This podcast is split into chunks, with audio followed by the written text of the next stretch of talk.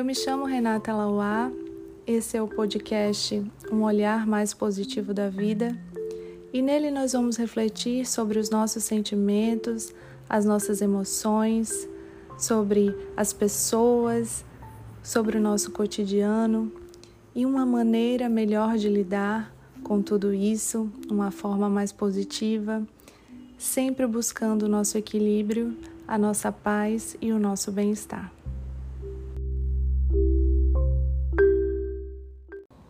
Eu gostaria de conversar um pouquinho com vocês sobre insegurança.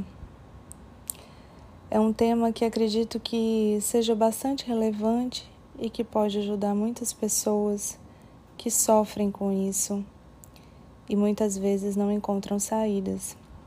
E esse é o nosso intuito aqui, nesse papo.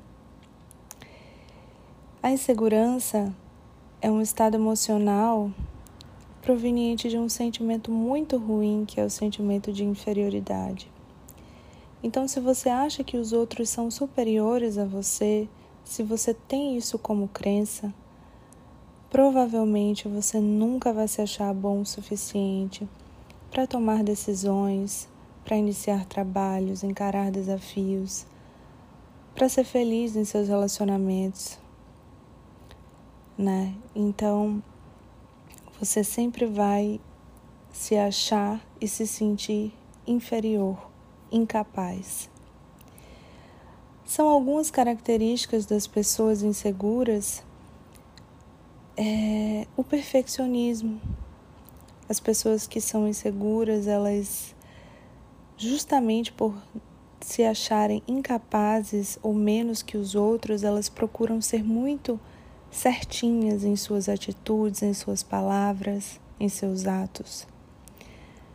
Elas têm muito medo da avaliação alheia. E elas sempre têm a ideia de que farão qualquer coisa melhor do que ela. Então ela cuida de todos os possíveis detalhes para que tudo saia perfeito. E isso a deixa totalmente tensa, deixaria qualquer pessoa, né? Porque impede qualquer possibilidade de cometer um erro, um engano. Tudo tem que estar tá muito certinho, muito perfeitinho. Então tudo fica muito mais demorado, né, pelo tempo que a pessoa gasta tentando ser perfeita. Uma outra característica da pessoa insegura é a comparação. Quando você é inseguro, você está sempre se comparando com os outros. Será que estão fazendo melhor que, que eu? Fulana é mais bonita que eu, Fulana tem um corpo melhor que o meu, o cabelo é mais bonito, tem um relacionamento dos sonhos, eu sou sozinha.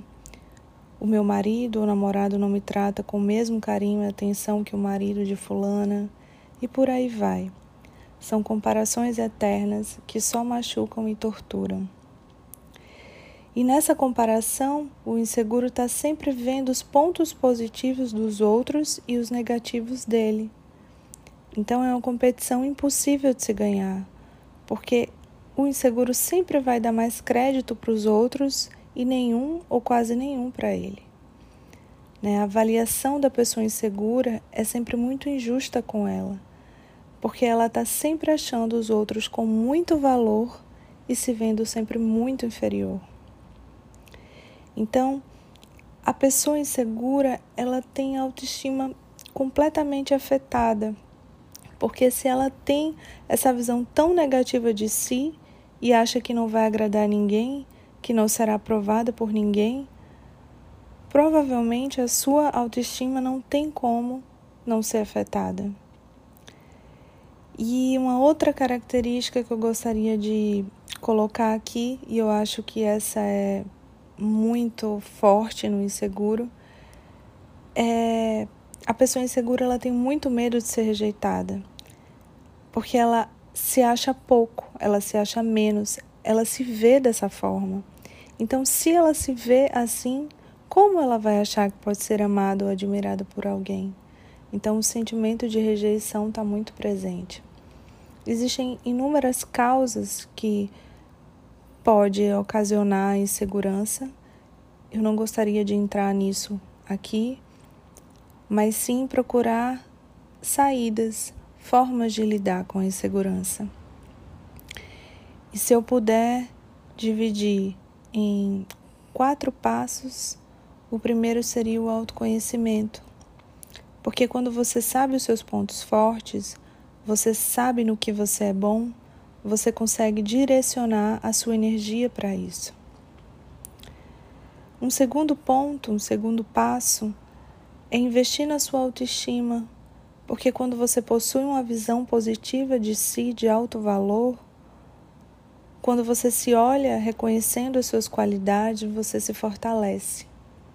E por mais que a visão dos outros possa ser negativa a seu respeito, você não se machuca tanto. Porque, mesmo sendo seres sociais e sentindo essa necessidade de ser validado pelo outro, a gente está tendo a nossa visão positiva de si. Então, o que o outro pensa sobre nós passa a ser somente a visão dele. Então é muito importante cuidar da autoestima. Porque cuidando da autoestima, você vai ter essa visão de si, esse alto valor. Um terceiro ponto, um terceiro passo seria, e esse para mim é o principal, tomar consciência do poder que a nossa mente tem. Porque tudo que vamos fazer começa pela mente começa com os nossos pensamentos. Então, se você ficar repetindo e se convencendo a todo momento que você não é interessante, que você não vai conseguir agradar as pessoas, que você não é capaz, é exatamente assim que você vai se sentir. Só em falar isso, repetir isso, a gente já sente a negatividade automaticamente. A gente já, já se sente mal. E isso tudo porque estamos investindo em pensamentos destrutivos. Então precisamos ter muito cuidado com o que a gente fala para a gente, com o que a gente se convence. E daí nasce a teoria do filtro, que é não agir sempre no automático dos pensamentos, é analisar, ponderar, questionar o que pensamos, usando a nossa mente ao nosso favor e não contra nós, para que a gente não comece a agir nos boicotando. Então, é ter essa clareza do poder que a mente tem. É a partir da mente que tudo começa. E um quarto e último passo ou ponto seria escrever, porque escrever alinha o pensamento da gente. Então, escreva o que limita você, os seus pensamentos, as suas crenças negativas, as crenças negativas que você tem de si, Faça uma relação dessas coisas e vá desconstruindo frase por frase. Porque se você olhar bem, analisar racionalmente, você vai ver que tudo isso não é verdade, que não tem sentido, que você tem muitas qualidades, muitos pontos fortes, muitos aspectos em que você pode investir e se sentir bem você vai perceber que você é capaz sim de tudo que você quiser, que quem se limita é você, né? Então, é importante fazer essa análise, escrever e ir desconstruindo essas crenças negativas que você foi é, que você foi investindo, né, em toda a sua vida. E escrever é uma ótima forma de conseguir isso porque você vai perceber que se você que se limitou, é você que tem o controle. Então, você pode mudar esse quadro.